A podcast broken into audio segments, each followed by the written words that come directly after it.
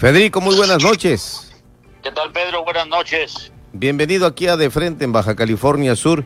Y obviamente, pues el tema no puede pasar desapercibido. Es justamente el proceso, como continúa el proceso electoral con eh, la revisión y cómputo distrital, municipal y, y va incluida la gubernatura también. Sí, claro, este se está haciendo lo que marca la ley.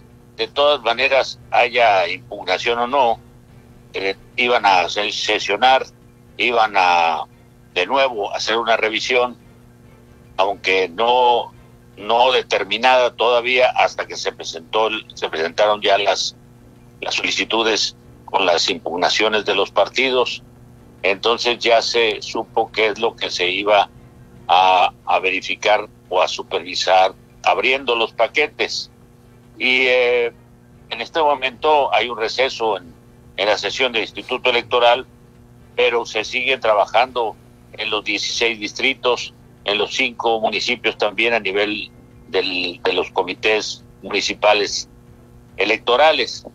Ah, pues eh, es mucho trabajo porque estamos hablando de la, la mitad, considerando 1035 actas o 1035 casillas que se instalaron a lo largo de todo el estado.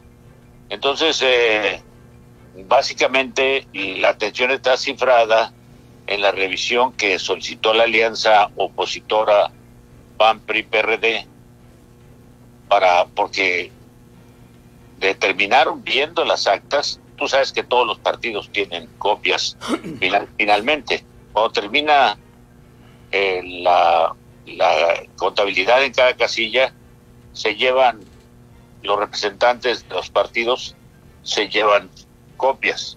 Entonces, pero no, no se revisan el mismo día y hay que también, por parte del Instituto Electoral, se remiten los paquetes electorales a los distritos y a los municipios para que al miércoles siguiente, que fue hoy, desde muy temprano, se empezara a hacer la, la revisión. Todo esto es en el marco de la legalidad y la certeza que se necesita para respetando el voto, pues porque se trata de, de que se exprese como debe ser la voluntad de todos los ciudadanos que hicieron cola con el calorón y también de los funcionarios de casilla, a los que no debemos extender una sospecha generalizada de, que hicieron las cosas por dolo, sino que hay que revisar porque se, por qué se están encontrando muchas inconsistencias.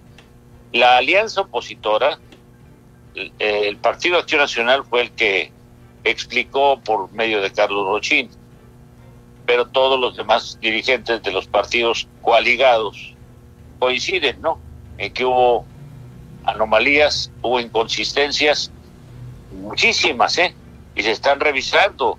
Hay votos de más, votos, votos mal contados, hay que verificar si son el mismo número de actas, si hubo retaque de, en algunos casos, de, de equivocaciones, o porque se orquestó lo que se llamó un fraude, pero no, ahorita no podemos hablar de eso.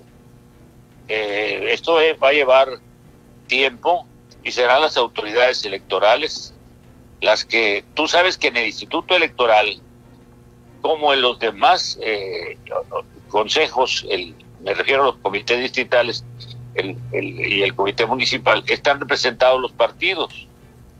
Los partidos están al tanto y en el Instituto Electoral eh, el Instituto Nacional Electoral en México hay sesión permanente porque también se están revisando los distritos. Por ejemplo, se, se está revisando el distrito con sede en La Paz para, para diputado federal. Eso ya lo autorizó el INE, porque esa es una elección federal. Pero en cuanto a las elecciones de diputados, de ayuntamientos y de gobernador, es un asunto que compete al Instituto Estatal Electoral y a todo lo que te estoy diciendo de, de los distritos. Tú sabes que está dividido en 16 distritos. Por eso hay 16 diputados. Y ahí están las actas del, gobernador. Y las de los municipales, pues ahí están los de los ayuntamientos. Están sa saliendo a flote dónde están las inconsistencias. Y yo creo, porque ya hasta lo declaró el candidato eh, presuntamente ganador, porque todavía no es oficial, Víctor Castro Cosío dijo que, que él está eh, observando y que por él que se cuente una por una todas las casillas. ¿Por qué? Porque le conviene a él la certeza y la legitimidad. Y lo decíamos. Igualmente, por supuesto, a Francisco Pelayo y a los demás candidatos, saber cuántos votos en realidad tuvo cada quien. O sea, ahorita no hay ganador oficial de nada. Hasta el domingo es cuando se declara quién ganó. Eso es en el caso de que haya ganador claramente. y me refiero no solo a, para gobernador, sino también en los 12 distritos, en los 16 distritos electorales. Y, también, como lo decía hace, hace un momento por acá, en otro lado, eh, don Joel Macías de Lara, el hecho de que si no se judicializa la elección, el, todo este proceso, pues eh, esto va a continuar, así como usted lo comenta, hasta el domingo, entrega de constancia de mayoría al, al, gobernador electo. O si no, si, si se judicializa, pues tendrán que abrirse la mayor parte de los paquetes electorales. Claro, porque si, si, si esto no se resuelve a nivel de correcciones, a nivel de, del Instituto Electoral, se puede ir al, si, si, si los partidos no están conformes, esto se puede ir al, al Tribunal Estatal Electoral y después al, al del Poder Judicial de la Federación. hay instancias eh, y la, la gente, a, pesar del apasionamiento, debe de comprender que esto conviene a todos. A nadie le conviene, ni al propio gobernador que llegue, como llegue, que, que, que le digan espurio o que seis años eh, alguien dude de su legitimidad. No podría gobernar, porque la mitad votó para un lado y la mitad para el otro. Y lo que necesitamos es la certeza, la legalidad y después unirnos todos. Y yo creo que la visión del nuevo gobernador, independientemente de partidos, eh, es sumar. Bueno, eso es lo que yo creo. Así lo he comentado, ¿eh? Sí, hay que sumar. Bueno, es, es el sentido común. O sea, no puedes gobernar para un lado y para otro, porque entonces a todos nos vas a perjudicar, no puedes gobernar bien. Y tampoco vamos a gobernar con plantones, como pasó con, con la elección de 2006 a nivel nacional, cuando, cuando protestó por medio punto que, que, que le ganó Felipe Calderón, bueno, le ganó oficialmente, pero que se inconformó López Obrador. Y, y hubo una toma que duró meses ahí en reforma y perjudicó al comercio organizado de la Ciudad de México, se perdieron millones y millones de pesos, hubo movilizaciones y todavía a los seis años le siguieron diciendo espurio y, aún todas las mañaneras ahí este ya lo agarró de villano favorito el, el, señor de Palacio Nacional. Entonces a nadie le conviene, me refiero ya a la gubernatura de Baja California Sur, que llegue alguien que haya que se dude que no fue por la voluntad popular, que se torció eh, por un fraude electoral orquestado o por lo que sea, que se torció la voluntad. Ni siquiera un voto que, que, que, que la gente depositó eh, eh, puede ser borrado, a menos que haya una, una este, eh, causa, como por ejemplo cuando votas eh, dos veces, es decir, votas por dos candidatos distintos y dos partidos, pues se anula, ¿no? Pero hay que ver cuántas, también había muchas boletas este, anuladas, hay que ver por qué se anularon. Eh, seis mil, arriba de seis mil boletas. Sí, sí, seis mil, con eso ganas la elección. O sea, con, con seis mil boletas anuladas, imagínate. Entonces hay que ver por qué se anularon. O también puedes anular las, las boletas de, de, de alguien que, si tienes una persona allá dentro del Instituto Electoral, yo creo que no hay mucha confianza. cuando yo me di cuenta que no hay una confianza absoluta en, en, las, en los quienes presiden ahorita el Instituto Electoral, ¿eh? Bueno, hay señalamientos muy fuertes y sobre todo de, comunicadores y quienes se dedican al análisis muy profundo de que pues llegan a decir que el PREP es un fraude. Sí, porque lo, porque, porque dice, porque, bueno, es que también son, por, hay que probarlo, ¿no? Eh, lo que sí que, que, el señor Gutiérrez, el que tenía primero el contrato para hacer el PREP, eh, se declaró morenista días antes y tuvieron que quitarle el contrato y dárselo a otra persona. Pero el programa de... bueno, no, pero no se, lo, no se lo quitaron completamente, ¿eh? solamente él, él, tenía aplicado un 80% y el 20% que le restaba, pues nada más hasta ahí llegó y, y a otra empresa lo retomó. Tiene razón, él lo diseñó. Eh, eh, por eso es la desconfianza. ¿Sabes qué ocurrió hoy, por ejemplo, en, en, este, en Guerrero? Que allá la diferencia fue muy grande. Aquí hay una diferencia de seis puntos, pero allá es una diferencia casi de 20. Y el, el candidato que perdió dijo que no está de acuerdo y le dijeron, bueno, es mucha la diferencia. No, pero queremos que, es el, que sea el INE el que atraiga la elección. No le tenemos confianza a las autoridades del Instituto Electoral del Estado. Eso pasó en Guerrero el día de hoy. Sí. Candidato opositor que, que presuntamente perdió, que no acepta, dice, necesito, porque aquí no le tengo confianza. A las autoridades todas están cargadas hacia, hacia la hija de Salgado Macedonio. Entonces, se necesita que haya confianza, pero eso ya depende. Mira, ahorita hay que pasar el trámite este del reconteo y vamos a ver qué dicen los partidos. Exactamente. Este, yo creo que, lo mejor, como dijo Carlos Rochín en una intervención, es esperar, tener paciencia, eh, hasta que terminen de hacer su trabajo, porque este es un asunto del mismo proceso, que terminen los funcionarios, además hay que ser agradecido, todos los funcionarios de casilla no cobran, son ciudadanos que salieron en todo el país, ¿eh?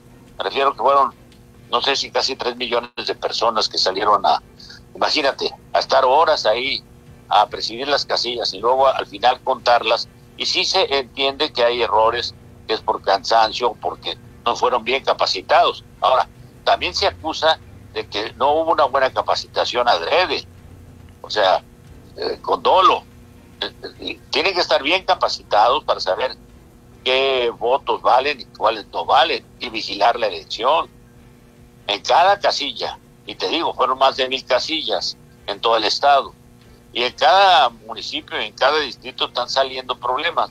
Vamos a ver que se limpie la elección. Eso le conviene a Víctor Castro Cosío, le conviene a, Pancho Pelayo, le conviene a todos los demás candidatos, a diputados, a ayuntamientos, sean ganadores al final eh, o hayan sido derrotados.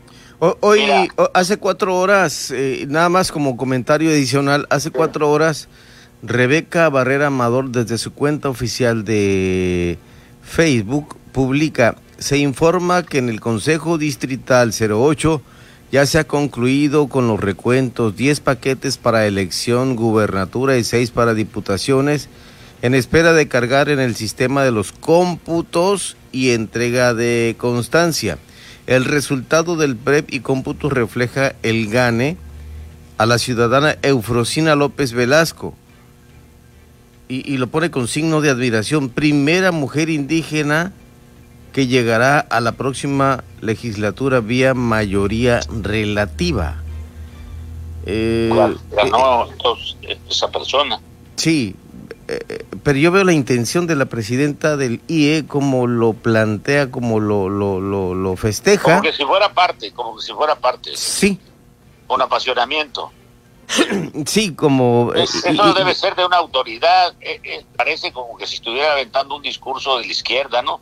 Pero sí, exactamente, pero por eso hay un comité distrital, el 08, que debió haber hecho este, este boletín, este comentario, y no así como ella lo está como festejando, primera mujer indígena que llegará a la próxima legislatura vía pues mayoría relativa. ¿Y ella por qué tiene que decir eso? O sea, ella debe de concretarse simplemente quién ganó, quién perdió y hacer nada más. Exactamente. Como, que lo hace con festejo, pues y esto eh, eh, eh, es imagínate más... que un juez, imagínate que un juez cuando diera una sentencia dijera de forma apasionada, y, con calificativos, con calificativos, ¿eh? que está prohibido por la ley. No, pues este, este, por eso hay que echarle un ojo. No, y, y, por eso a, lo mejor don David Rojo eh, en su escrito también este En la mañana leía el Tribuna de los Cabos donde David Rojo de, Sí, él habló de fraude. Habla del fraude del PREP. Él, ya le pone fraude. Al eh, PREP. sí, al PREP. Es que el, mira, si están, si las actas se, si se equivocan en las actas y las, las leen mal, adrede o, van, imagínate que, que, que dice que en una casilla encontraron un paquete para la de gobernador, estaba un paquete de votos para diputados y los contaron y así los subieron al PREP. Entonces, eh, ¿cuántos errores hay cuando subieron al, al sistema? Entonces, todo eso se tiene que corregir por el bien de todos. Y, y aunque a uno le diga, no, es que tú eres un vendido o chayotero, porque a los periodistas eso ya es moda, agarraron esos calificativos, ya sabemos de dónde vienen, pero, oye, eh, uno, ¿quién te está pagando por hacer eso a ti y a mí? Nosotros somos, nuestro trabajo es hacer comentarios, así como el del, el de, eh, por ejemplo, ahora se metió un, un optometrista a hacer críticas y a decir calificativos y hasta groseramente, y yo le, llamé la atención ahí en Facebook, le dije, bueno, pues si con un lenguaje violento, pues va a haber violencia, eh, eh déjese de insultar, eh, chayotero de qué, o sea, que usted no cobra por poner los lentes. Yo, yo tengo mi trabajo, yo tengo un medio de comunicación, vendo publicidad, o sea, escribo, eso sí, esto es opinión, son, son cosas mías, personales. Si yo te anuncio y tengo una gacetilla es otra cosa o un convenio de información para pasar tus actividades, pero eso es completamente lícito, pero ya se ha vuelto moda estar insultando a la prensa, o sea, la cosa no es con los medios de comunicación, Ahorita, por ejemplo, es que las autoridades electorales hagan su trabajo e informen. Finalmente no son los medios, son los partidos políticos los que van a decir la última palabra. Y, el, y, están ahí, en, fíjate, en cada instituto electoral, o a lo mejor la gente en general lo sabe, están representados cada uno de los partidos, son consejeros. Allá en México están sentados en el INE en sesión permanente, así como está Lorenzo Córdoba y los, los consejeros ahí este, del instituto, los que están de, base, es, cuando hay esto, están todos los partidos representados con voz y voto. Y, así es como se actúa. O sea, los medios de comunicación somos, somos transmisores y nosotros no podemos cambiar la realidad, sino que informamos la realidad que estamos viendo. Eso es lo que hacemos. Y damos nuestra opinión porque tenemos derecho a darla, pero la damos con información, no la damos insultando ni con calificativos y no hacemos un periodismo partidista, porque yo ahorita en este momento no estoy afiliado, tengo simpatías, porque es imposible si aquí vivimos que tenemos que, ver las cosas con cierto prisma, con cierto color, ¿no? Sí, Pero por, tanto así como cargarnos y, con odios viscerales y eso. De ninguna manera yo conozco a todas las personas, a todos los candidatos como tú. Y tú los has entrevistado, yo los conozco, algunos de que eran alcaldes, Mira, tengo 50 años en esto. Ya, ya, ya vi, mira, yo vi del, me tocó entrevistar a Luis Echeverría cuando fue candidato a la presidencia. Me acuerdo que pasó por el Valle Santo Domingo. Ahí durmió, por cierto, en, eh, este, en Ciudad Constitución, lo que es a Villa Constitución. Bueno, ahí se quedó antes de que fuera municipio. Una Navidad, la primera Navidad como presidente de la República. Y desde entonces, mira, pasaron todos por ahí Salinas. Me tocó a Cuauhtémoc Cárdenas, contra el candidato Rosario Ibarra de Piedra, en fin, y todos los que han sido gobernadores de alguna manera, eh, he hablado con ellos, hemos, este, eh, los he entrevistado en una o dos, tres o no sé cuántas ocasiones. Entonces, pues ya hemos visto mucho, ¿no? Y, y somos una gran familia aquí en el Estado. ¿Para qué nos vamos a enojar? Como dijo el mismo López Obrador, en provincia las angostas son, digo, las banquetas son muy angostas. Todos nos encontramos, todos nos conocemos. Y, esto es pasajero. Y es muy tonto el que discute hasta en familia y luego quedan enojados. Esto es político y va a pasar. Y nosotros no estamos en la boleta. Además, además, Federico. Sí, yo ya estuve. Y una vez y me hicieron esto y más, ¿eh? eh, eh pero no había INE Fíjate, a mí me tocó que no había triste de dónde quejarse. Hicieron medio voto, hicieron compra de votos, hicieron todo. Eh. Eh, y este, pero esa es otra historia, ¿no? Yo ya he escrito esa historia. Ya, está escrita, exactamente. Carne propia. Entonces, ahorita no soy candidato, no soy en la pregunta que estás tú, ¿verdad? Entonces, este, nosotros estamos eh, haciendo un servicio informativo y en este momento comentando a la ciudadanía para que esté informada de lo que nosotros sabemos, Pedro. Es correcto. Así es como lo está citando Federico. Y bueno, eh, decirle al auditorio eh, también de que en efecto hay un trabajo periodístico que viene a hacer eh, el, el, análisis a través de artículos de fondo, así como lo estamos haciendo y planteando radiofónicamente. si generamos polémica o no, bueno, esto forma parte justamente del mismo trabajo que se nos encomienda, por supuesto, pero mientras lo, lo planteamos así, se, se plantea de manera imparcial. Así es. aunque, aunque haya, por ejemplo, escucha tú a López Dóriga, que a veces le contesta al presidente, porque a ellos los mencionan y les, y les dicen que, pues muchas cosas. No, el presidente ha sido muy grosero con los comunicadores, con periodistas y con medios de comunicación, totalmente abusivo con... con... Es, parte de su estrategia porque se hace como que dice que, que, se victimiza, que, que lo está atacando mucho a la prensa, pero él, él está muy duro y no es lo mismo que lo ataque Pedro Mazón o Federico Riestra que lo diga en un Palacio Nacional y siendo presidente, ¿no? Imagínate nada más, o López Dóriga, frente a él, pues cualquiera tiene mucha autoridad el presidente. Y, y, pero es parte de su estrategia, yo la comprendo, eso lo, el, casi ese librito de, de otros que, que, pues la verdad es populismo eso. Yo también la comprendo, pero no la comparto.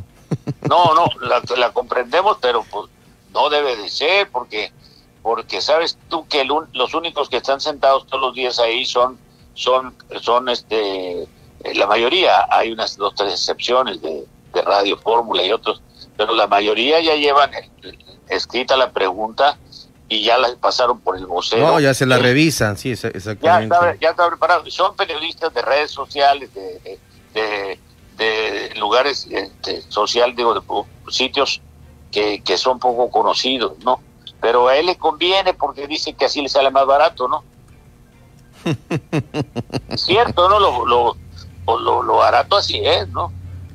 Y lo, lo bueno es que él gasta muchísimo porque esas transmisiones de en la mañana cuestan millones de pesos, ¿eh?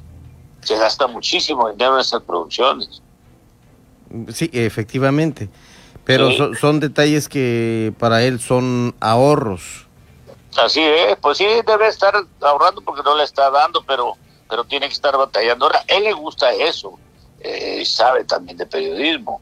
Eh, yo creo que si, si no hubiera sido político, fuera periodista, porque sí, como que sí le sabe. Y, y así como le gusta el béisbol, ¿no?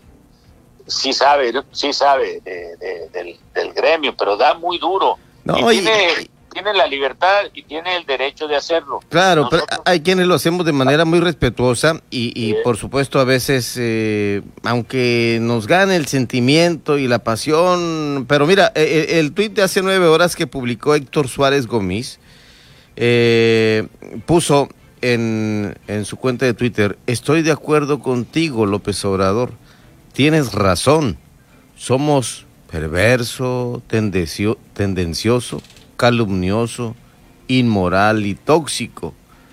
De lunes a viernes, todas las mañanas en las que sintiéndote Dios crees que sacudes nuestras conciencias, le pone don Héctor Suárez Gómez, el hijo de, Héctor Suárez. El hijo de Héctor Suárez. Sí.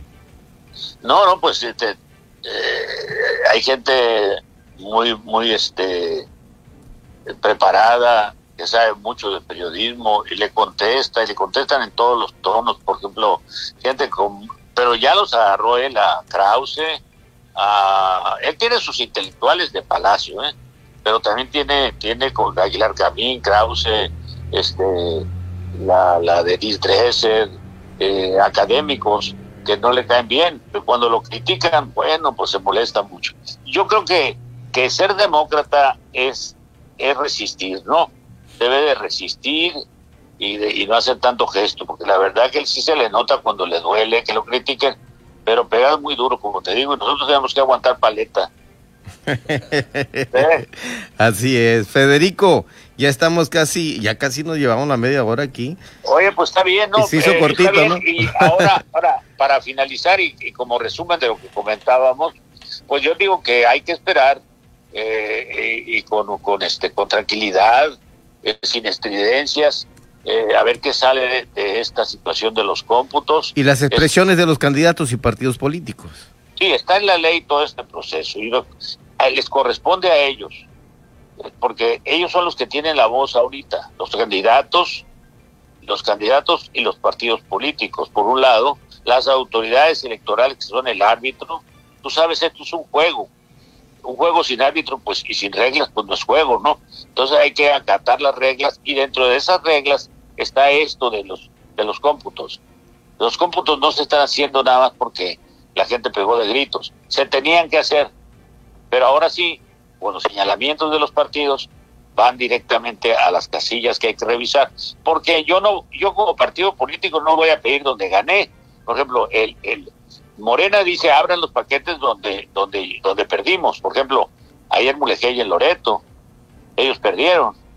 Entonces, este, allá que abran. ¿Y qué es lo que dice el PAN y el PRI y el PRD? Ah, no, no abran La Paz, abran en, Los Cabos y, y, este y en Comondú.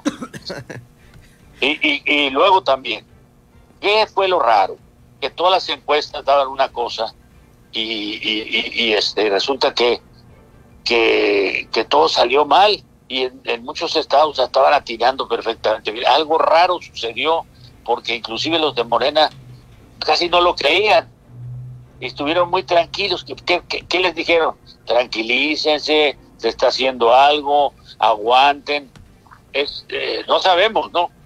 Vamos a ver qué pasa. En resumen, como te decía, lo mejor es esperar que hacer juegos de imaginación ahorita. Federico Riestra, muy agradecido con su participación aquí en De Frente, en Baja California Sur, de Heraldo Radio La